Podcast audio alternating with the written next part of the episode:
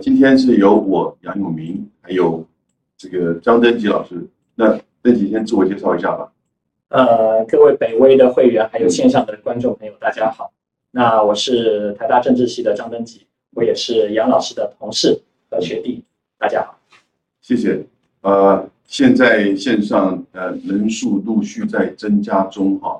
那我们要创纪录，因为我自己在这个电视台。这个广播电台主播的时候，线上是有超过三千人。那我们现在这个希望大家多来听听。最热门的议题就是美国的大选。分析，我们现在来看一下，就是美国大选这一次，先看一下目前整个开票的这个过程跟呃目前的状况，你们帮忙简单的这个说明一下。好，呃，杨老师还有各位观众啊，我今天早上还特别看了一下。呃，最新的这个结果，我觉得这一次真的是呃跌破很多眼镜啊，而且未来还有可能要呃继续来来回回折腾很久。你没有换一个新的眼镜？呃，我还没有，对，因为呃跟其他的人做了一些对赌，比较侥幸啊，因为现在这个 margin 实在是非常非常的小。是。那现在看起来的话，呃，各大的媒体呢最新的统计，美国还有很多州在继续开票。对。那最新的统计，呃。拜登他拿到了这个两百七十是过半，他大概呃比较稳当的应该可以拿到两百六十四。那川普的部分的话大概是两百一十四左右。那拜登距离当选大概还有六票的这个差距。是啊，刚才最新的一个新闻是说，呃，原本预期，因为在昨天晚上，呃，川普曾经一度啊宣称说他已经获胜了，但他没有讲这么明确了。那拜登出来了，出场了两次，我觉得他的风度还算不错。对，到目前为止，他呃不打算直接宣布获胜。他说他是民主党提名的总统候选人。对，但是一旦获胜的话，他要从事呃就是国家的这种和解和社会愈合的这样的一个过程，所以他现在还不便直接宣布当选了。所以现在就是。呃，拜登插着临门一脚的这个情况，那另外还值得跟大家分享和介绍的就是今年的投票率相当的高。那据说拜登拿到的普选票已经是笃定呃超过川普大概是三百一十万的普选票。那这个其实他的呃民调民意的支持度对拜登所以这个其实正当性来讲的话，应该是有相当坚实的基础嗯，当然就在看这个选举人团票。那选举人团票，呃，待会如果有机会，也许我们还可以再跟，呃，杨老师和观众朋友讨论，就是说他这个制度真的是有很多值得检讨的地方。但是美国修宪是很不容易的。拜登现在拿到的普选票，应该是超过奥巴马上一次的普选票，据说是这个二十世纪以来目前相当高的一次普选票，大约接近七千万票。这个是目前呃总统选举的这个情形。那主要的一个看点的话，现在应该。应该是要大家关注的，应该是内华达州吧？内华达州的这个票数刚好就是六票。那他现在开票的情况来讲的话，是还剩下百分之十到十四的票数还没有开完。那么双方的落差在一万票以内，也还有一些邮寄的票可能还没有完全寄到啊。那这个，但是这领先的这个幅度四十九点三比四十八点七，这是应该是有一定的笃定性，是比较 favor。拜登的这个是总统选举的部分，那其他不管是宾州也好，北卡也好，乔治亚也好，就算是呃，川普全部拿走，目前来讲还是不太够。他可能有人说他还要争取内华达州的六票，但是内华达州的六票恐怕他拿不到，因为这个部分百分之九十左右这个开完了，那他恐怕是拿不过去。目前可能倾向是这个拜登的票。这个是总统的部分。那另外，如果大家待会关心这个参众两院的部分，也还可以跟各位做介绍。其实五百三十八票是所谓的总统人这个选举人团。那这是美国很特殊的制度，因为它是一个联邦制嘛。呃，这个联邦制代不太这种制度不太容易再改变，因为它改变要去整个甚至修正宪法。因为当初的就是美国十三州的时候。是这样一个制度来的，呃，也有它的意义了。也就是说，因为美国这么大哈，你看东岸、西岸、中西部，看这一次选举看出来，那个差别真的是非常大。所以每个地方它如何保有它自己的这个特色跟自治，那因此呢，这种联邦制呢就很重要。会有人是说，也许呃，依照人口，然后呢分布分配这样子的这个就是呃选举人团的票数，可是呢，每个州是不是呢学？这个其实有两州哈，一个是缅因州，一个是 Nebraska。那某种程度的啊，不是百分百的，是按照比例的去分配它的这个选举人票。所以如果每个州它都是按照比例的分配，也就是说，共和党其实在加州也还是可以得到一定的这种选举人票的话，而不是五十五张赢者全拿的这样情况，其实比较会更接近，就是直接反映这个民意。不过换句话说，那这样的话。共和党这个要当选总统的机会就会降低很多咯，因为过去到这个二零一六年，美国总共有五次，也就是有少数总统，也就是说这个选举人团的票其实是超过了，可是呢，他整个这个普选票呢是没有过半，比另外一位这个竞争对手要少。但是呢，有三次是在十九世纪，有两次呢，一次是在这个西元两千年，也就小布希和这个就是。呃，这个这个高尔那一次呢，就是上一次，这一次川普想要就是说这个把巨马重演，我看起来不太容易哈。那我们大概关键现在是在于，嗯，在之前我们就提到铁锈关键州，那个时候以为是就是威斯康星、密歇根跟这个宾州啊。那宾州现在当然现在宾州、北卡跟乔治亚。都有可能，双方都有可能啊。虽然目前拜呃川普是这个领先，但宾州的这个提这个马前施提哈，过去应该认为比较是支持民主党的。虽然上一次川普在宾州才赢了零点七哦，大概是四万票，那这一次一直以来拜登的民调都在百分之五以上的这个领先，很稳定。那为什么最后？马前失蹄，我觉得其实跟他在第二次辩论的时候提到，就是说这个气候变化啊的议题，然后呢，他觉得石油和天然气业应该要就是说这个尽快的这个处理，甚至消失。我这是个很大的誓言，马上就被这个川普攻击。然后呢，虽然拜登这个呃修正他的这个说法，他说逐渐的。然后之后呢，其实他也把他的精力花很多时间在宾州，因为大家都知道，最后宾州二十票很可能就决定你的未来。但各位，宾州啊，其实是仅次于德州，在美国的页岩油、页岩气的这个开采过程中，大概排名这个这个第二。所以你看到这一次德州，德州其实都已经是很危险了。那结果当然川普还是获胜，因此宾州我们看出来，觉得这一次。某种程度其实受到拜登自己发言的影响，但是倒过来，我觉得这一次拜登照道理应该会在就是这个呃明天在内华达州继续开票，会取得最后的领先和胜利。虽然其实也不要百分百这么这个这么笃定哈，为什么？因为内华达州到现在还有二十万票没有开出来，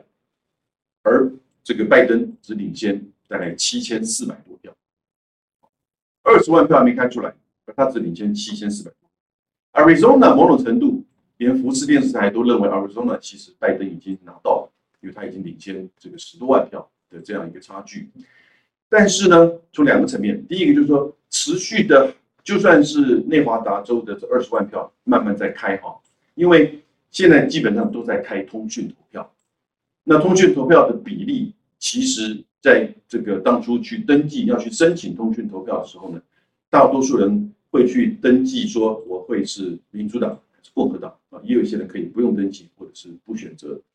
那但是比例上相当高的比例其实都是民主党的，所以通讯投票在这一次你看过去这二十四小时，你看到不管是这个内华达州还是宾州还是其他的州啊，都是这个拜登。的慢慢慢慢慢的这个就是说后来居上赶上就是说这个川普，所以就算虽然有二十多票，但是七千多票的这个差距，如果说持续的还是以这样一个趋势比例啊这样子开票的话，拜登应该最后还是会有胜的可能性。好，各位，你知道这一次呃通讯投票提早投票有两种啊，一种是通讯投票。一种就是说提早去排队投票，最后在十一月三号之前统计的统计出来数字是一亿一千万人，嗯，所以到现在到现在美国大概还有个一千万左右的票还在陆续的开，哦，有很多州其实已都笃定了，但是他还在开，为什么？因为呃，这个某一方获得的票其实已经过半啊，投票人数的这个过半，所以他就宣布说这个是谁获胜。可是呢，他的通讯的部分，这个通讯票的部分还是在开。那每一周现在不一样，因为通讯票是什么时候抵达，什么时候有效，那甚至会最后还惊动这个大法官来做最后的决定啊。所以呃，这个是美国就是说持续的这样子的一个开票的过程。因此啊，我觉得拜登呃，川普在就是那个十一月三号的深夜，他的发言是错误的，美国人是不能接受的。为什么？通讯投票在美国其实已经百年以上的历史，每一次的总统大选都有。过去当然比例并不是那么高，但是所有的驻海外的这个美军呢，还有就是说一些不方便距离比较遥远或当天有事的人，他就会提早申请说我要用通讯的这个投票。然后呢，每一个州的这个情况不一样，有的州佛罗里达州，他前一两天投票日前一两天，他先开始算这个通讯投票，因为他希望。让这个投票的结果尽快出来。有一有一些州啊，像是宾州、这个密歇根州，是要规定投票日当天啊才可以开这个通讯投票。那往往呢，其实有一些州甚至要等到投票日当天的票开完，再隔一天才去开这个通讯投票。所以，呃，几十年来，美国有通讯投票的这个做法，这是个民主政治的，这是一个正确的方向。然后呢，也几十年来，其实他这个开票不是开票日当天就开完，也许结果是很快，因为通讯投票以前的比例并不高，但结果可能很快出来。可是通讯投票一直不断还在开，这已经是变成就是美国民主政治的一种常态跟习惯。所以投票日当天，这个川普看到这个形势，他赢了啊，呃啊，停止，不能再开了，那哪有这回事，对不对？因为等一下。我们还有很多票还没开啊，不管是不是通讯票啊，他说到现在为止就就不可以再开，那还要求大法官要停止，而且他忘记嘛，这个通讯投票里面，那就是一张票勾总统、勾参议员、勾众议员、勾州长，还有勾州议会的议员，都在这一张票里面哦。然后呢，这个如果你说停止，那是不是州议员、参议员，这个这个众议院、参议院州长跟这个州议员同样要停止？啊，有一些现在这个美国，我看现在专议院现在是四十七比四十七，四十七四十七四十八，对，所以你还没有还不知道谁过半，对不对？所以他这个说法根本不能接受。美国的很多的共和党，连那个博士电视台，我看到很多的评论说啊，这个东西跟我们一般的过去的做法完全不一样，所以这个是很大的问题。因此呢，而且大法官会议啊，介入到这种问题，我觉得可能性应该是并不高的。所以登记，我们现在这个。看到这样子的一个美国的这个选举的制度啊，我们现在讨论一下制度面以及这一次选举所呈现的美国的政治跟社会的问题，你觉得有哪些比较深刻的？好，呃，接续杨老师刚才的呃话题啊，我想先补充，因为您刚才提到了参议院、参议院跟众议院，我想这个也可以跟大家做一下介绍。呃，在改改选之前，因为参议院这次不是全部改选，它只改选三分之一啊。在对，在改选前呢，大概共和党跟民主党来讲是共和党是多数。对，那它有五十三五十三席，那民主党有四十五加二，就是因为有两个独立独立党派的候选人呢，他当选人他是支持民主党，参加民主党的 Caucus，所以是五十三比四十七啊。那到目前为止。诚如杨老师讲，不能够随便终止这个计票，因为同时还有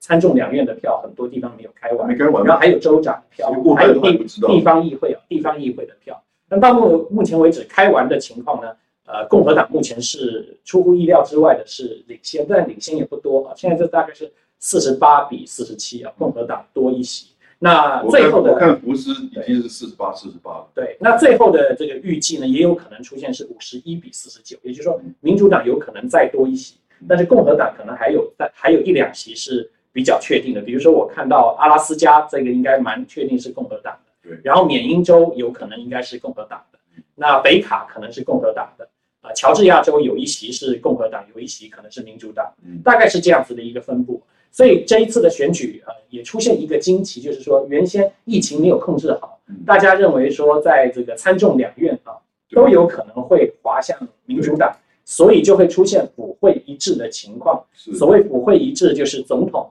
是民主党，那而且是一个相当大的差距的获胜。那现在只看到的是选举票获胜，但是选举人团票它的 merit margin 实在是非常小。那在参众两院来讲，在参议院，民主党也有可能拿不回来啊，他有可能他就变成是共和党。那将来如果是民主党的总统，那共和党他就继续拥有这个参议院。那么在众议院的这个部分的话，民主党这一次虽然能够控制众议院，但是他可能要稍微小输几席，也就是说它的这个优势会稍微有所缩缩小。那现在大概的情况就是说，民主党它的胜并不如预期。那我们大家都非常的熟悉，在最近呃一个月的民调里面，绝大多数的民调都显示民主党和拜登他的优势应该在百分之五以上，有些时候有些民调还甚至到八到十的这个百分点啊。所以说呃对这个川普来讲，它是一个逆势上攻的情况，甚至有一点像最后有一点我们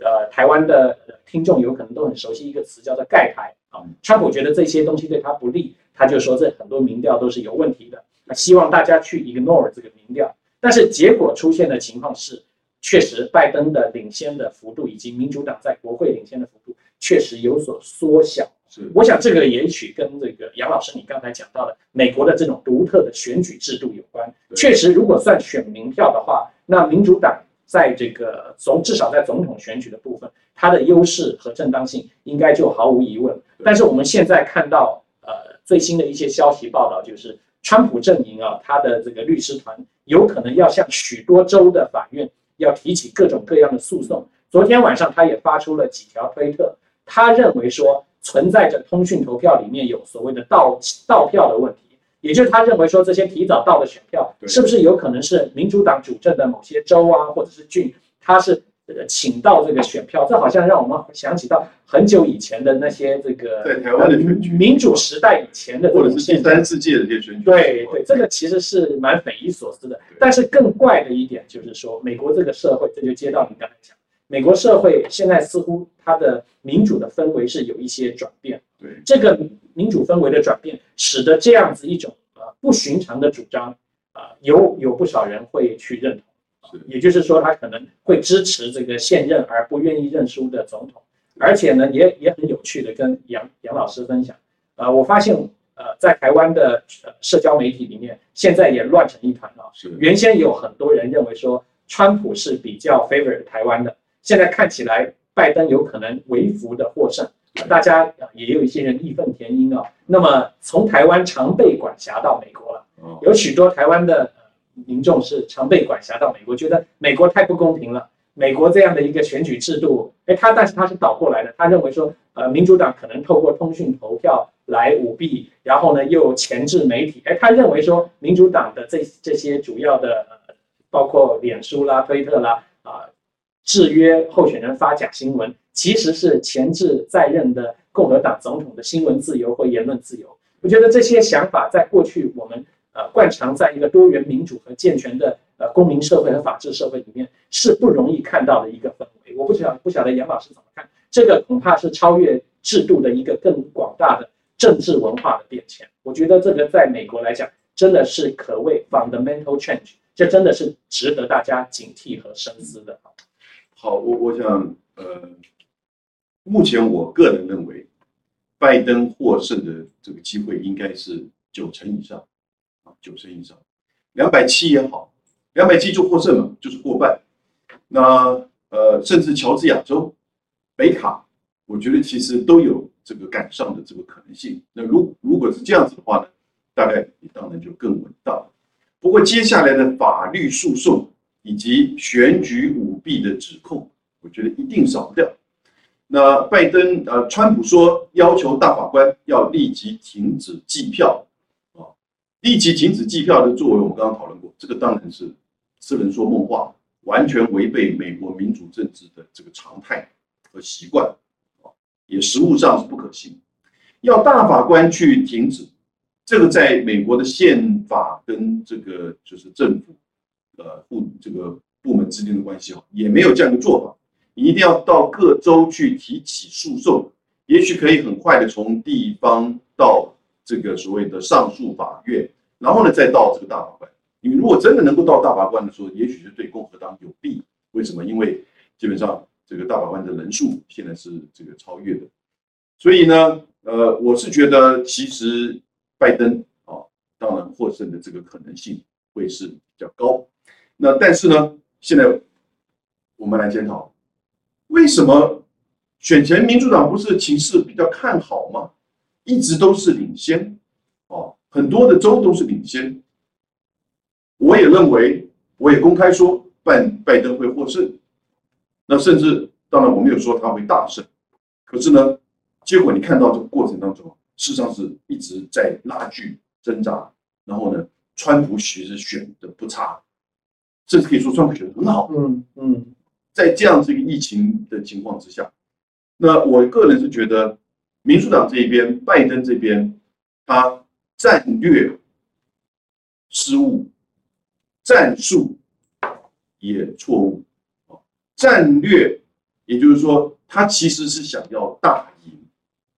因为他们认为整个情势已经对川普是不利。你看到民调以及各个这种就是经济，还有就是这个疫情。他为什么想要大赢？他居然看到了在德州，在就是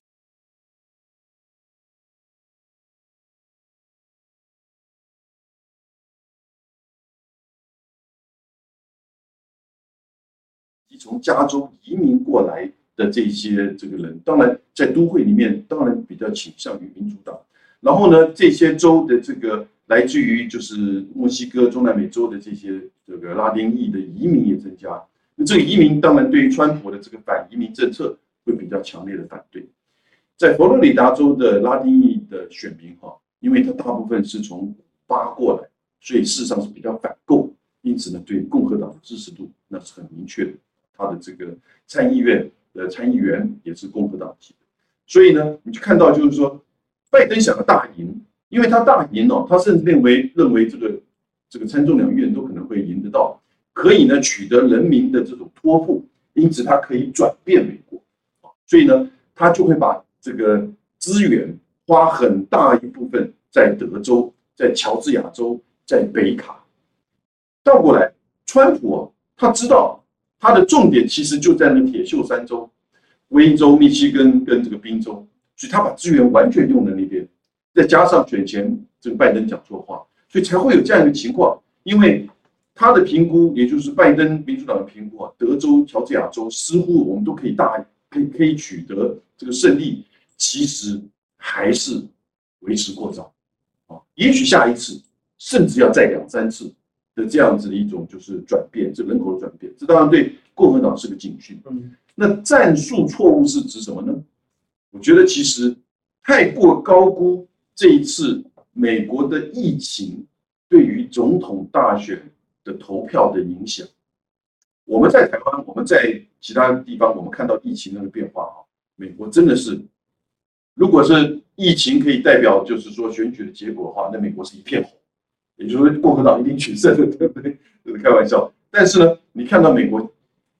今呃昨天吧，最新出来数字，一天增加十万个新冠病毒的确诊案例，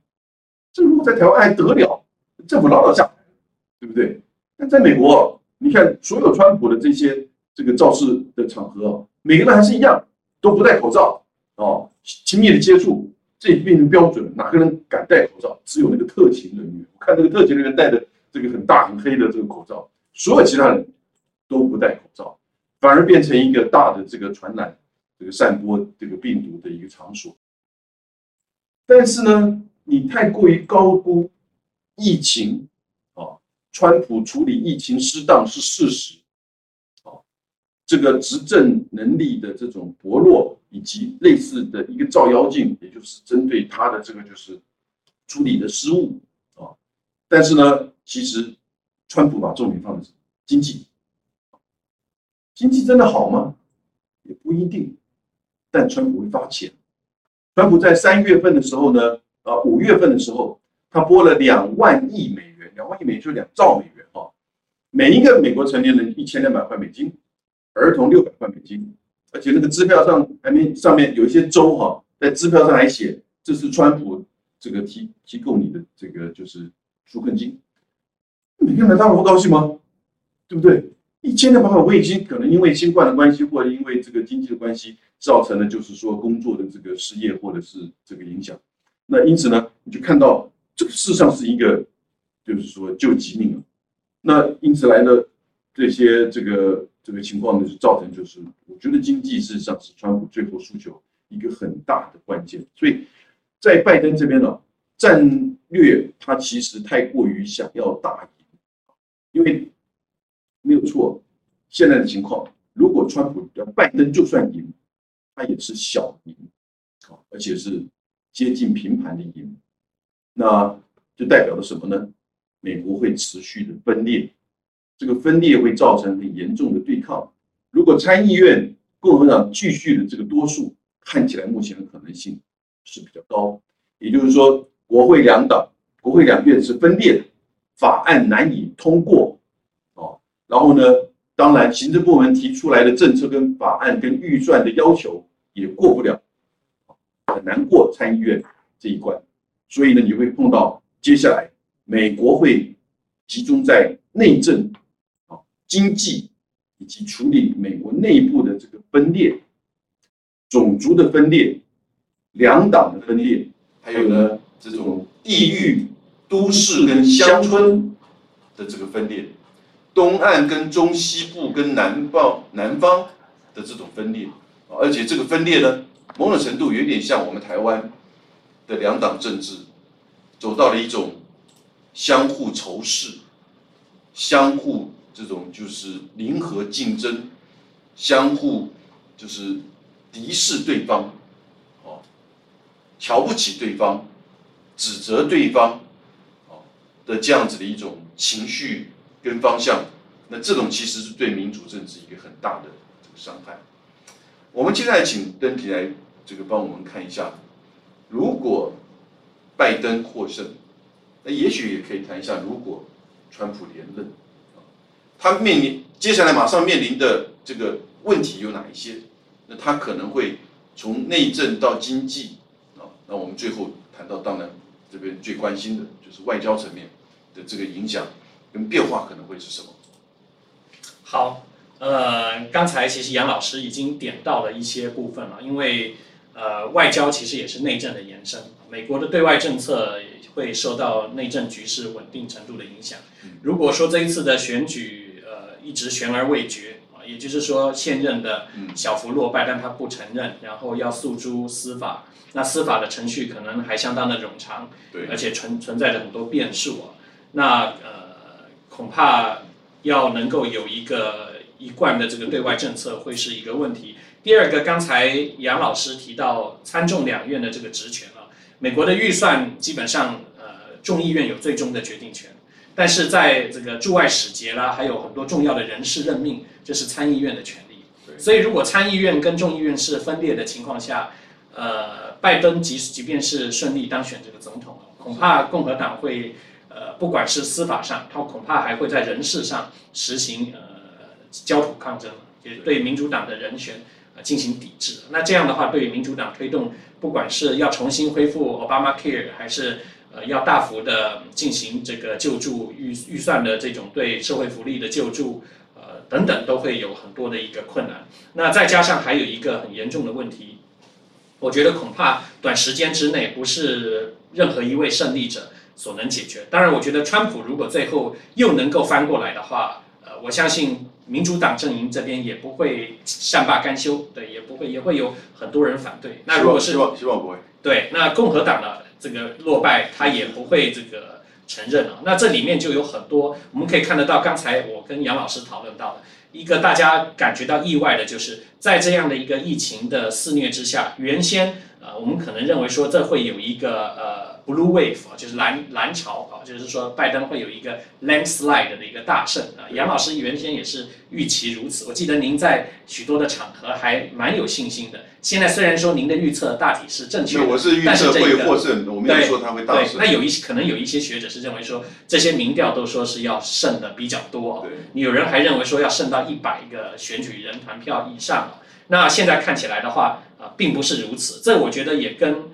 您刚才讲这个拜登的策略和战略方面有所失误有关。这个部分我也同意啊。那同同时呢，其实从奥巴马以来啊。二零零八年以来，美国社会其实就已经有相当的分裂的这种倾向和趋势，所以后来其实奥巴马在其中选举之后，他的国会就已经是一个分裂国会。很多他要推动的政策，包括美国发生很严重的枪击案之后，有百分之七八十的人认为说应该要严格、更严格限制枪支，但是共和党呢还是坚决的去抵制，很多这一类的法案都没有办法通过。我们可以看到这一次的这个选举有有一些美国的媒体。做的是，他不是做投给谁的民调，他是做呃这些选民结构的一个调查，就会发现说，实际上在川普的支持者里面，他的白人的支持者，男尤其是男性白人的支持者，稳定居于多数。但是我们知道，美国总体人口的结构，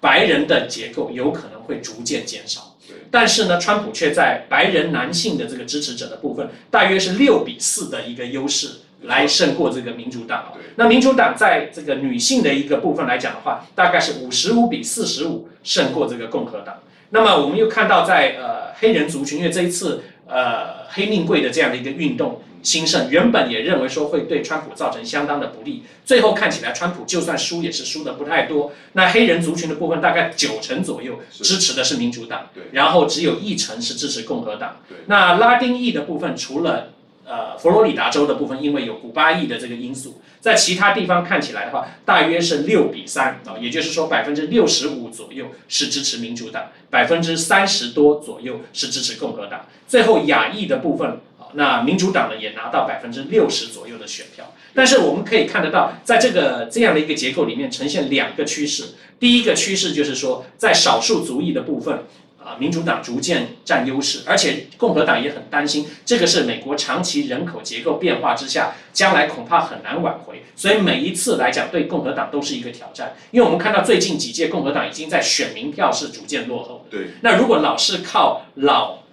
白、男的这样的一个基本的选举结构，或者是铁锈带的这样的一个基本选举结构，恐怕是不可持久。但是正是因为这样的一个危机意识，会使得共和党的建制派越加弱势，而共和党的民粹派会更加走极端。那也就是说，共和党内部都已经发生了这样的一个质的变化。这个值的变化也体现美国整个社会的一个变化。另外，我们还可以看得到一些其他的一个有趣的现象，就是说，比如说美国也有一个年龄世代的一个一个一个投票的重大的变化和倾向。比如说，在比较年轻的三十岁以下的选民，大概将近六成五的选民会是倾向民主党的，那倾向共和党的相对就比较少。但是共和党在年纪比较大的选民里面，它的优势就比较明显，就是一半或者是超过一半。像这些，其实我觉得都是美国社会一个重大变迁，甚至朝向不稳定变化的一个象征，也使得未来的这种呃，假如走法律诉讼或者是甚至社会运动的这种策略，它会有一定程度的 momentum 哦。那川普这次还超乎预料的表现的还比较好，还有一个原因就是，我想杨老师也熟悉的所谓的 shy voter 啊，他的这些民众据说是现场投票的是要比较多，而。拜登的这个支持者比较多是预先投票的，就是通讯投票。这也是为什么川普在选举的第一天投票完之后没有多久，他希望 freeze，就是冻结那个当时他领先的结果，希望延后这个，或者是呃不要再去开那个 mail in 的这个邮寄选票，因为那些邮寄选票可能是许多民主党的支持者他已经。铁了心了，就我就就提早投票。我就是对这个疫情啊，对很多措施我很不满。我已经不打算不打算再受到呃其他议题的影响，我就要去投票。好，但是川普他觉得说，我是不是能够把这个部分 freeze 起来？我想，其实现在大家最关心就是说啊，嗯，到底谁最有可能接近取得这个最后的胜利？我个人现在的观察应该是拜登。拜登已经取得。应该是 Arizona，啊，他在 Arizona，呃，其实如果各位上 CNN，或者是直接到一些他们个别的州的这个犬型的分析。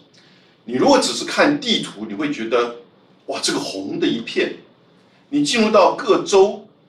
你也会觉得怎么就是这一个地方有一块蓝，这边有一块蓝，这边有一小块蓝，其他都是红。结果显现的，像是 Arizona，我们举例而言，就是凤凰城啊，以及它周边。还有靠近旁边的几块的这个小的这个郡是蓝的，其他都是一片红。但是呢，地图的这种平面的显示哈，并不代表人口的分布。人口的分布，如果我们用大圆小圆来算的话，你会发现，艾瑞这个凤凰城哦，是一个很大的圆圈，因为它人口集中在这个地方。旁边的这个这几个郡呢，啊，甚至到这个比较呃远的一些郡啊，那人口的分布，那个如果用小圆圈的话就小小一点，但是呢，它占了一很大一块，所以如果你用一很大一块的红来看，你觉得哇，怎么美国都是共和党的支持者？不对不对，因为它人口非常的分布，这边属于比较乡村地区的，事实上人口加起来并不多，可能只有几千人、几万人啊。但是呢，在这个就是这个凤凰城呢，它可能是几百万人，那你票一投下去，那以州为单位的赢者全拿，当然。这这个人数就很明显看到，Michigan 也是，Michigan 基本上，它像一个 Michigan 像一个手掌一样，靠近底下是什么？Detroit，就是底特律，那是一个大都会，民主党的大票仓，它整个手掌都是红的，你知道？那底下就一片一块蓝，当然有一些点点点点这样子，所以呢，到现在你后来发现到，尤其这个蓝的部分呢。民主党倾向的这些支持者投票喜欢这一次因为新冠疫情，他喜欢用就是说这个通讯投票，通讯投票开又比较晚，所以才会出现说哇一下开出来之后呢，怎么都是这个川普的这个票，然后慢慢慢慢慢慢你看到这个票就出来，所以美国的这个选举的机制，我觉得其实这个是大家要有一个正常的理解。我们在台湾呢，我们在很多国家的这个计票，啊，就是当天要知道。讲句话，实在话，我们台湾为什么没有选举这个去呃通讯投票？我们台湾为什么没有提早投票？你要知道，上一次台北市长选举，所有办选务的六千人都不能投票，因为太忙了。不在台北的这些呃在外县市的学生们，或者是军警人员，他们也不能投票，因为有工作要做。所以，如果他们可以提早投票或通讯投票，难道他们的意见在这个做任何的这个职务的选举当中都不算吗？对不对？所以，台湾自己本身呢，在这过程当中，我们看人家的时候，我们批评别人的时候，呃，他有很多问美国很多的问题。那但是他的问题显现是在，我觉得最关键，第一个是联邦制，第二个是各州的制度做法法规都完全不一样。但是各位，如果你看这个电视上的一些显现哈，你看他那个排队投票，以及他那个这个投票所，你投票所不像台湾，他们进去就一个投票箱或两个投票箱，对不对？然后后面排的很长啊。但是呢，也许我们投票所比较多啊。可是呢，美国是什么？在体育馆里面，啪一排的这个就是投票箱啊，你可以去盖章，然后呢去投票。然后呢，你看到他这些计票的这些人，他当然。这个镜头是比较远的去看的哈，所以呃，事实上是很有秩序。我看到这个过程当中呢，我就不会在一天到晚受到川普的那些真正的假新闻制造中心是川普啊，真正的假新闻制造中心是川川普跟他的那些助理们，Giuliani，哦，加上外国政府，还有被 NBC。华盛顿邮报、纽约时报，甚至指控的有一些在美国的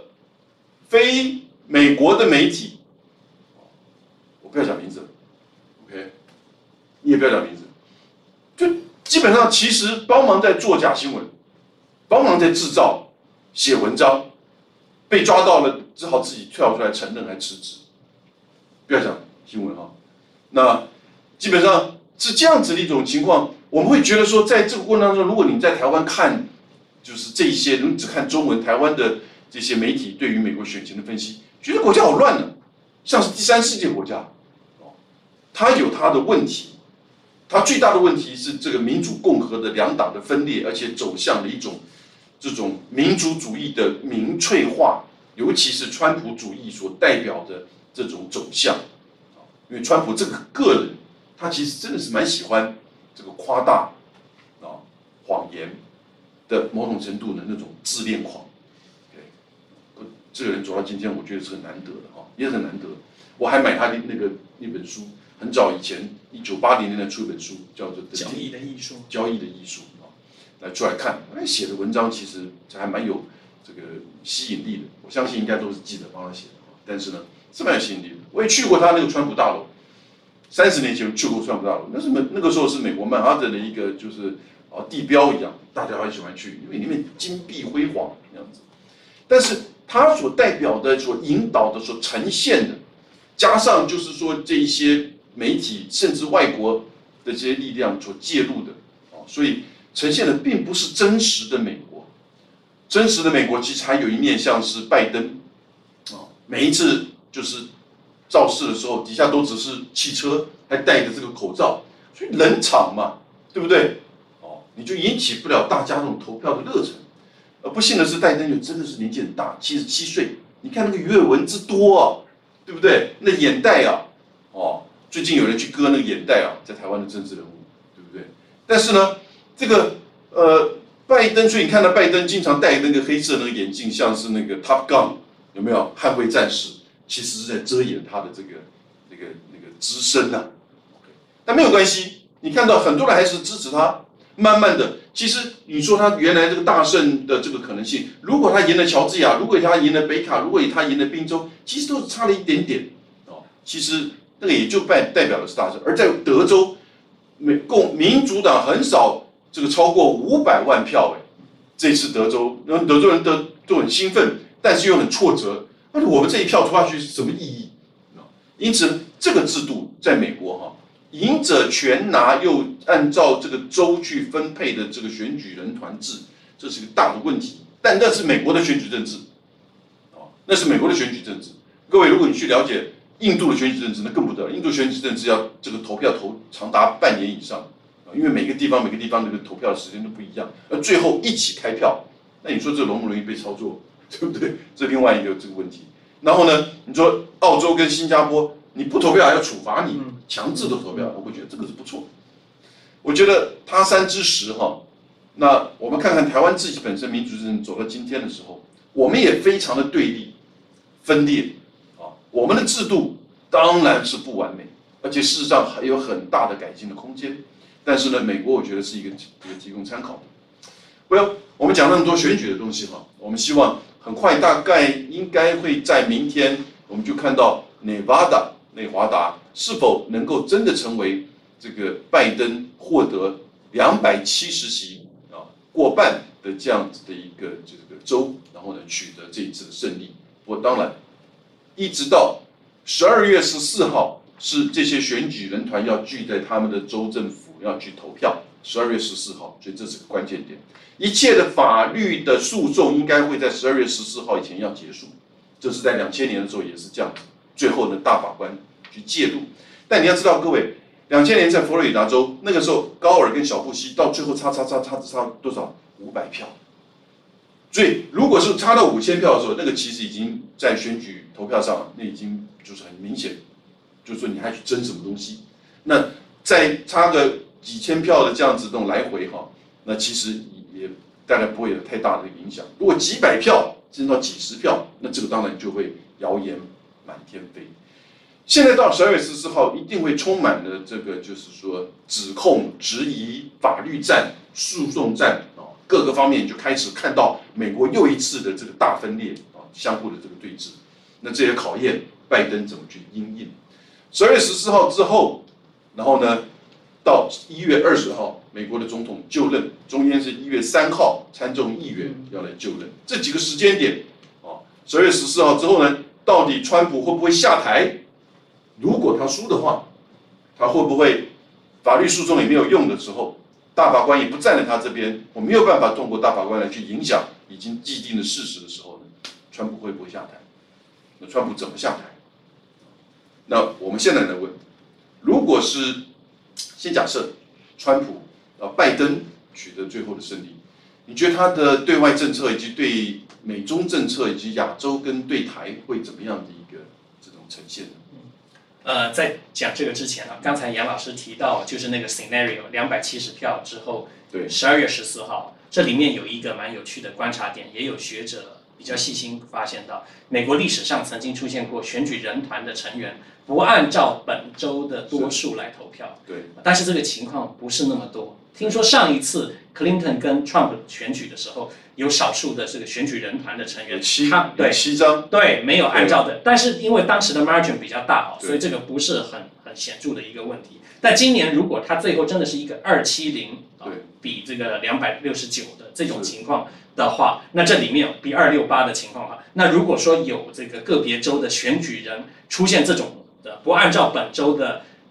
得票结果。来投票，在他的州州议会开会的时候，他到他的州政府去，他没有按照这样的方式来投票，在法律上还会产生问题。然后呢，川普当年在呃高尔跟呃布希在对阵的时候，当时在呃佛罗里达州出现的那个争议是有计票上的争议，所以他当时是说是要重新计票，是计票争议。现在川普丢出来的是他说是舞弊的问题。对，所以这个其实也是值上面也有些许的差异啊。所以这也是比较令人担心，就是说会不会是歹戏多捧？好，现在回过头来看，就是呃两位这个总统候选人，假如我们现在先 suppose 是拜登上台的话，那么他的对外政策各个方面是不是会有比较重大的一个变化啊？我想应该会重新回到多边主义，而且是一个比较。Prudent 比较审慎的一个外交路线，但是我也不认为说他能够一开始就得心应手的去改变川普破坏过去同盟体系，然后在这个多边组织和国际组织里面，呃，贸然退出的这些做法，是不是能够一下拨拨乱反正？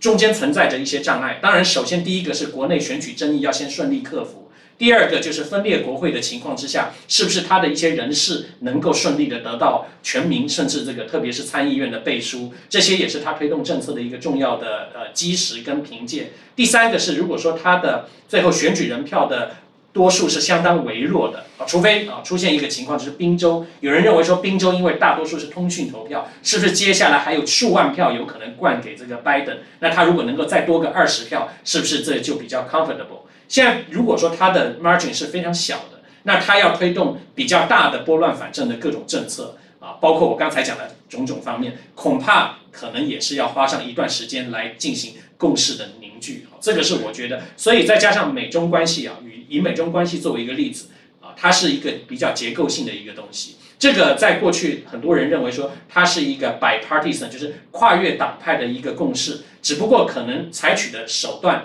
以及做法。会有强弱的不同，那是比较文明的，还是比较极限施压和粗暴的？这一点恐怕民主党应该会重新回到奥巴马或者是克林顿的这个轨道。但是个别一些从这个原则性的议题，恐怕民主党政府在某些方面会比这个川普政府来讲，跟中国大陆要要能够呃完全理顺也不太容易啊。特别是刚才您刚才提到的一些，比如说像人权这一类的议题。这个是民主党的许多基层支持者，所谓进步派比较关心的。但是在一些气候变化啦，或者是共同反恐啦，像这一类的问题，还有军备竞赛这一类的问题，呃，民主党应该会回到一个比较稳健的轨道上。但是 take times，它是可能需要时间，因为它的正当性还需要逐渐来加强，逐渐来巩固。这是我初步的看法。拜登呃，其实是一非常资深的政治人物，四十多年。三十多年的参议员啊，达了这个 Delaware 这个州，然后呢，八年的副总统。那我觉得他的当选，他会比较去听，就是他的幕僚，嗯，啊，以及他的这些政治任命和事务官们的这些专业的建议，他会比较会有耐心的去整合不同的专业的领域以及他的幕僚们的这个。意见形成一个，呃，有然后呢循序渐进，比较有体系、有战略的这个政策，不管是在国内经济层面，还是说在气候变化这个议题，这个其实很多人都忽视了。这次美国的总统大选，其实是对这个温室效应、气候变化的一个重要的选择。因为美国现在是第二大这个二氧化碳排放国哈，仅次于中国之后。那拜登这个是支持啊，但是川普是退出巴黎气候协议，是不接受这种科学的这些数据。还好这这一次到目前为止，拜登的机会比较高，所以他会比较是倾向跟这些周边以及同盟国家的合作啊，然后呢采取一个是比较稳定的，但是也千万不要误会，它是一个退缩或者是一个。就是说，会让别人去主导这个区域的经济或者是安全议题的这样子的总统，不是，那那就完全误解了。拜登第一个要做的是恢复美国的荣耀，这个荣耀就是什么？因为你看他的这个生命周期，他现在七十七岁，他经历过美国整个历史上重要的这些过程，他都是参议员，他知道美国的地位，也知道现在美国的影响力。但是他认为被拜被川普给给这个耗掉、耗损、完掉整个就是同盟国对美国的这种认知以及支持，所以他要先恢复这些荣耀。那当然会采取刚开始一定会采取一些比较和缓的，然后呢比较多边的，但是是坚定的美国利益主导的啊，这个千万千万不要搞错，因为他要恢复美国的优势，美国优先。在任何的美国政治人物里面呢，一定是都是真实存在的，只是不像是川普喊的这么用力。那因此呢，它会呈现的是在亚洲部分，我觉得是，当然跟中国大陆的关系初步会比较和缓，啊，但是会提醒你这个两千亿啊，第一阶段的贸易协议啊，你要把它买完买足，而且其实在选举之前。中国大陆在 Iowa 跟就是这个 Missouri 投了非常多的钱去买那个农产品，某种程度是不是也在帮川普呢？哦，当然这没有关系，因为反正认为那个是红州哦，因此这样买完。第二个，第二阶段的贸易协议，我觉得就要看拜登任命谁去做那个贸易谈判代表莱特海泽是川普的，莱特海泽是非常强硬的。啊之前对日本的这个广这个广场协议，也就是莱特海德也有参与，所以呢才会谈到这个样子的一个，就是说对中国的贸易战。后第二阶段就谈市场的开放，那这个是对中国大陆一个最大的这个挑战。那我觉得就要看他任命谁，但是呢这个方向我觉得应应应该会推，只不过是会需要比较长的这个时间。那跟日本跟就是东协国家的这个关系的改善。跟印度的这个关系的这个强化，跟澳洲呢当然是不在话下。所以民主党上来其实是会看到更多国务院的官员以及他的政治任命的这一些这个官员，在更积极的做这种合纵连横的这样子的一种，就是说呃这种布局。然后呢，会从美国的利益为核心，但不会像川普啪就丢出来。Take or leave it，我就是要这个交易，我就是要你退给我这些筹码啊，它不是这种逼迫式的或者是强压式的。然后呢，川普看到只是他个人的在这个交易当中的这个收获跟利益，但是呢，拜登会让他的这些事务官们、政务官们去建构符合美国利益、恢复美国荣耀，然后呢，维持美国优势的，就是整个大的这个布局，所以。呃，严格而言，其实这个拜登是一个比较难这个去去对抗的一个对手啊。特别如果对中国大陆而言的话，然后呢，欧洲国家也会当然比较欢迎，就是这个拜登。为什么？因为欧洲国家在基本理念上、做法上是跟美国是一致的，毕竟都是西方国家，都是北大西洋工业组织，也都是支持这样的一个自由。这个经济的这个体制，那看到川普就是进来，就是好像跑到房间里面随便乱丢东西、乱乱乱抢东西的小孩一样，大家都觉得有一点这个受不了。但是呢，这个拜登进来会尊重大家，但是你不要忘记，他会拿张椅子坐下来，就说我才是中心。至于说东西要怎么放，好好放没有问题，但是要怎么放要照我的这个想法。我们可以先谈一谈，但照谈的越后。这是谈的艺术，到最后美国对一个霸权国家也只不过是你越来越接受他的这个这个做法，所以我是觉得这个可能我们台湾这边要认知到，就是说大概不像是川普这个跟就是因为他有强烈的就是反中的这种这个理念啊，跟他的这个政策，又是他的这个国务院国务卿啊庞培奥，所以呢，拜登的反中。跟我们现在民进党政府的两岸政策某种程度有相当高的这个交集，你才会看到那种亲密互动啊，十次军售一百九十三亿，然后呢许多的这个挺台法案，但是拜登上来，你可能突然一话觉得好像有所失落啊，有所失落。那甚至民主党人在选前还透过这些美国的主流媒体对台湾有一些这个指责，因为你太亲川普了，你太。这个买这个压这个川普了，你把呃民主党的议员对于蔡英文总统的就职的贺词都把它给咔掉减少啊，这种偏袒在美国政治里面也是很少见的啊。看到外国的这个作为，因此呢，呃，拜登上来可能会落有一点失落，但是呢，千万不要误会，拜登上来之后会对台湾有怎么就是说这个利益的损害，我觉得不会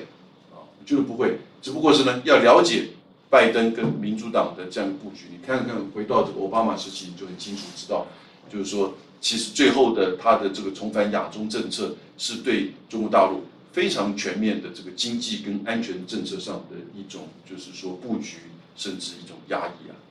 来，这个登记再补充一下。呃，剩下很短的时间呢，我基本上都赞成刚才杨老师的一个看法，特别从另一个角度来。帮您做补充，也就是目前盛行的，尤其是在台湾盛行的一个观点，认为说大陆一定是非常反对这个川普。其实与这种盛行的见解，川建国对与这个盛行的见解，其实呃蛮不相同的。就像您刚才所说的，呃，其实第一阶段贸易协议，大陆应该要买不少美方的农产品。其实大陆是在履行的，而且这一点呢，美方的贸易官员，甚至包括川普自己。都是给予肯定的，是可能在其他科技战、金融战的方面，美中是有很多冲突，但是中方还继续在履行这个协议，表示说其实北京并没有在川普跟拜登之间押宝的。我觉得这个可能跟台湾社会以及目前有人认为台湾政府在选前的一些做法上面，其实是蛮不一样的。相对来讲，北京还比较走中间的路线，也就是说，他对于这两个人谁上来，他该履行的他还是继续履行。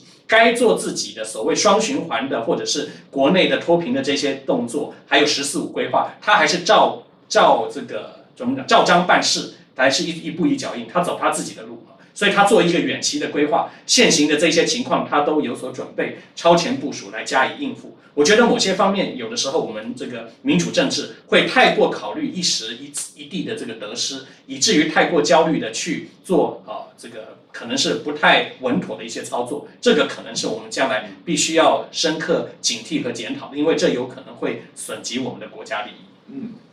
好的，呃，我们今天一个小时的这个时间哈，各位，我们看美国总统大选，那我个人是觉得拜登的机会显然是较高，因为现在整个趋势在州，在这个开票，特别是通讯投票。目前过去这二十四个小时的这个趋势，其实是拜登的票数，呃，远较于川普增加的票数要高出大概三到四成，啊，所以以这样一个情况，他目前已经在这个内华达州跟 Arizona 州是优势。如果他们顺势的取下这两州，他就是两百七十票，两百七十票就是取得美国总统大选的胜利。当然，接下来到十二月中，十二月十四号会有。非常混乱，大家一定要准备好。那的各种各样来自于川普的推特哦，法律诉讼、指责，甚至这个媒体上他的支持者的这种，甚至不排除某种可能的小规模的动荡啊，甚至冲突都有可能。不要忘记，美国人有每个几乎这个呃呃百分之七十以上都有枪支啊，有现在还拥有这个军火库一样的这个枪支啊。但应该不会有大规模的的类似的这种冲突，因为呃，毕竟其实美国的机制在选完之后，跟我们台湾有点像，大家也毕竟回到原来的这个生活。然后呢，很热情的人，有利益相关的人，会持续的在法律上、在媒体上啊，以对峙、去冲突。大概到十二月中，我们可以看到最后应该是这个很底定的这个方向。然后你就开始看到他们的政策的铺陈会开始出来，政策的铺陈。如果是拜登的话，他的人选啊，这个内阁的人选啊，国务卿啊，到就是司法部长，到这个贸易谈判代表、商务部长啊，这些都跟外面有关的。但是不要忘记，新冠疫情十二月中应该还是非常严重，所以拜登上来第一个要怎么面对新冠？啊，面对新冠，然后呢，同时要去处理它内部的分裂的这种商品的吻合啊，以及就是经济的这个拉抬，然后可能到了明年的，就是也许上半年开始会进入到国际重返。我会觉，我觉得会重返巴黎这个气候协议，伊朗核武协议，也许在明年啊，TPP 不会回来了，现在叫 T CPTPP 啊，不会回来，这个是确定不会回来。但那个时候呢，RCEP 要成立，所以亚洲在往上走，在往整合，然后美国在做内部的巩固啊。但你不要忘记，美国跟美国的国力还在那边，美国的影响力还在那边，美国的同盟国也都在那边。所以呢，其实亚洲还会是一个内部在做经济整合，但安全的层层面呢，其实会跟美国呢，尤其他的同盟国日本、澳洲，现在也许再加印度，会关系越来越密切。所以美中之间会是一个跟过去一样，还是会很 bumpy 啊，还是会有各种这种挑战、这种变化的这种局势。台湾在这时候呢，也必须要了解到，取决得到我们在川普任期的这样一个教训。你不要太热情的、太积极的去介入到美中之间啊的这种对抗，那否则的话，其实我们可能真的会变成第一线、前线，而受到了直接的冲击也不一定。那请各位密切的观察，就是这个呃美国选举后续的发展。那我们今天谢谢这个登基，也谢谢北威这边给我们两个这样子一个平台跟机会，跟大家做这样一个说明跟介绍。谢谢大家，拜拜。